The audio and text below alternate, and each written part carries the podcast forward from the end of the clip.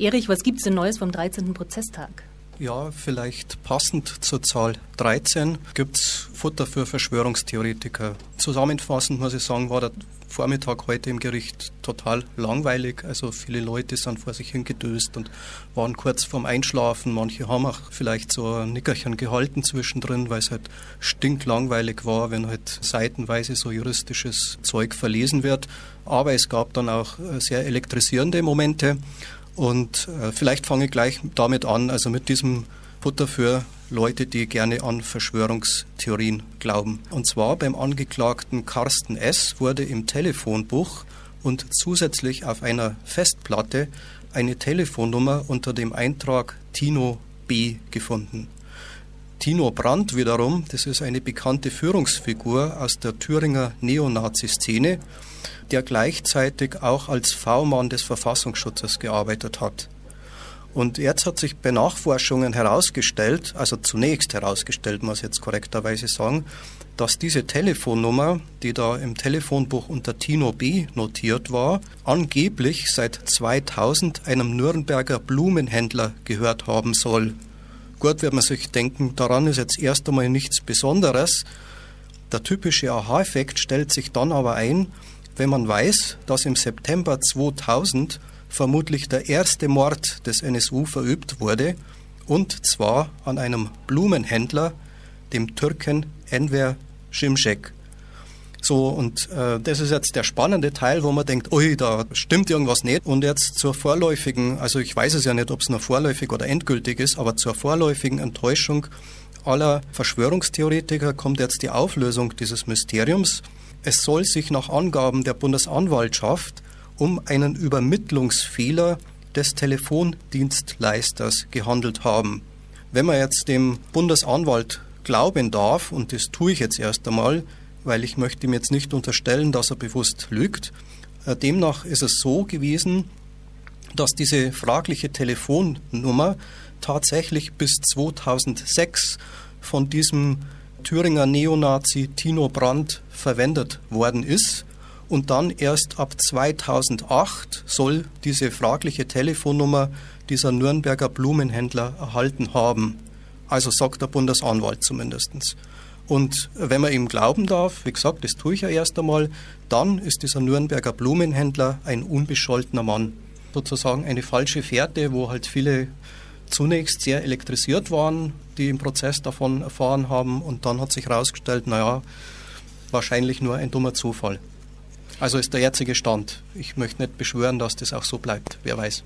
Kann es also sein, dass die Geschichte mit dem Blumenhändler weitergeht und verfolgt wird? Sicher, weil da gibt es ja etliche Anwälte, die danach recherchieren werden. Und äh, es gibt auch sehr viele Journalisten, die da dahinter sind. Und die werden das alles sicher überprüfen. Und so einfach nur eine Behauptung des Bundesanwalts wird nicht reichen, um diesen ungeheuerlichen Verdacht, den man natürlich zuerst hat, um diesen ungeheuerlichen Verdacht auszuräumen da wird man weiter sehen, wie es weitergeht. Aber das war sozusagen der Punkt, wo es halt äh, in der Pressekonferenz der Bundesanwaltschaft nach Ende des Prozesses, also man muss sagen, der Prozess war heute schon so kurz vor drei Uhr beendet. Da gab es danach so eine halbe Stunde später die Pressekonferenz der Bundesanwaltschaft und da ist erst sozusagen diese Erklärung gekommen mit der Telefonnummer. Also im Prozess selber ist die noch nicht so ausführlich behandelt worden, diese Geschichte. Also das war so die, die erste Story, die es heute vom Prozess zu berichten gab. Ja gut, äh, vielleicht mache ich es jetzt chronologisch. Also am Anfang, wie gesagt, war es stinklangweilig. Bis, bis ungefähr zur Pause um 11.40 Uhr hat der Vorsitzende Richter das Protokoll des bisherigen Verlaufs der Befragung des Angeklagten Carsten S. verlesen. Das war ziemlich monoton, also da wurden halt mehrere Tage Befragung zusammengefasst. Warum hat er das verlesen? Weil der Stand ist jetzt folgender, die ganzen Anwälte der Nebenklage haben den Angeklagten Carsten S. schon gestern befragt. Das heißt also, die Befragung durch die Nebenklage war beendet und heute war, ist die Befragung weitergegangen, aber nicht durch die Nebenklage, sondern durch die Gutachter. Es gibt da Gutachter in dem Prozess und die Gutachter sind ja zum Beispiel auch dafür zuständig, zu entscheiden, ob der Angeklagte Carsten S. nach dem Jugendstrafrecht verurteilt wird, wenn er verurteilt wird. Äh, weil er hat ja viele Straftaten in einem Alter begangen, wo man, wo man noch das Jugendstrafrecht anwenden kann. Um das zu beurteilen, braucht es Gutachter und die Gutachter müssen sich wieder einen Eindruck über den Angeklagten verschaffen.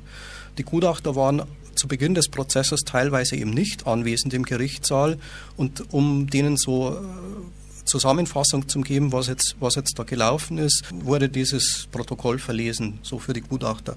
Und dann ging es anschließend weiter, das war dann ein bisschen spannender, kurze Statements und Nachfragen der Gutachter. Wo die Gutachter angefangen haben, ihre Fragen zu stellen. Da gab es dann massives Hickhack mit der Verteidigung der Frau Czeppe. Die Verteidiger haben sozusagen die, die Art der Fragen beanstandet. Und einer der Gutachter hat dann gesagt, ja, das ist klar, also ein äh, Psychologe fragt einfach anders als ein Jurist. Die juristische Fragerei und psychologische Fragerei sind, sind halt so unterschiedlich. Und das war aber relativ kurz. Die Verteidigung der Frau Zschäpe hat äh, beanstandet, dass es sich um reine Spekulation handelt, hat darauf insistiert, dass der Angeklagte Carsten S. die Frau Zschäpe eigentlich nur ganz flüchtig gekannt hat. Also es wird immer wieder behauptet, so ungefähr, er habe mit ihr nur sieben Sätze gewechselt und sie ein oder zweimal gesehen und vielleicht ein paar Mal kurz am Telefon gehabt. Das wird sich noch herausstellen, wie, wie weit der das beurteilen kann.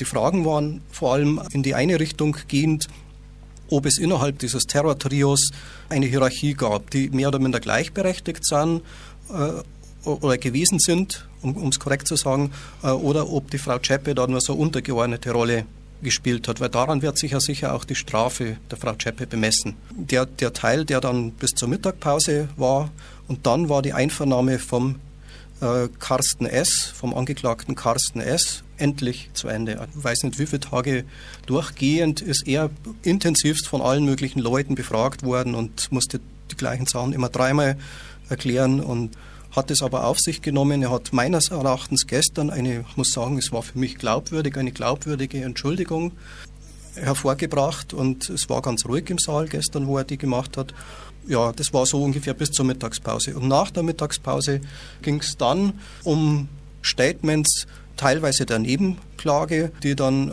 also das war dann nicht mehr Befragung, sondern Statements. Also Befragung war abgeschlossen und dann Erklärungen.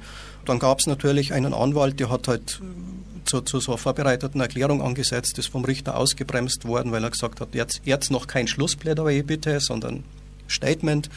Dann ein anderer Anwalt hat moniert so ungefähr zu dieser Waffenbeschaffung, weil der Carsten S. wird ja nur zur Rekapitulation, wird er beschuldigt, die Tatwaffe beschafft und überbracht zu haben. Und dann behauptet er aber, dass der Schalldämpfer angeblich nicht bestellt war. Andererseits ist es so, dass einer der Uwes angeblich gesagt hat, wir sind bewaffnet und hat auf seinen Rucksack gedeutet. Das heißt, es war nicht die erste Waffe. Das heißt, die haben schon eine Waffe gehabt. Äh, da geht es darum, wurde wirklich dieser Schalldämpfer nur zusätzlich dazugeliefert, so als nettes Beiwerk, das gar nicht gewünscht war, oder wurde der nicht doch absichtlich bestellt? Das ist so eine Frage, die noch im Raum steht, die noch zu klären sein wird. Dann gibt es so ein Hickhack zwischen dem Ralf Wohleben, der ja bisher nicht aussagt, und dem Carsten S., der auf Antworten der Verteidigung von dem Ralf Wohleben nicht antworten will, solange der von sich aus nichts sagt. Vielleicht kurze Zwischenfrage, was hast du für einen persönlichen Eindruck von den Figuren Carsten S. und Ralf Wohleben? Lässt sich einschätzen? Den, den, den, den, Carsten S. Kann man jetzt, den Carsten S. kann man jetzt wirklich sehr, sehr gut einschätzen, weil er sich versucht hat zu öffnen und äh, quasi so sein Innerstes nach außen gekehrt hat. Und ähm, im, Gegens, im, Gegensatz äh, zu dem Ralf Wohleben, der hat gar nichts gesagt bisher. Von daher, tja, schauen wir mal, wie es weitergeht. Ja. Okay, das war es, glaube ich, so im Großen und Ganzen.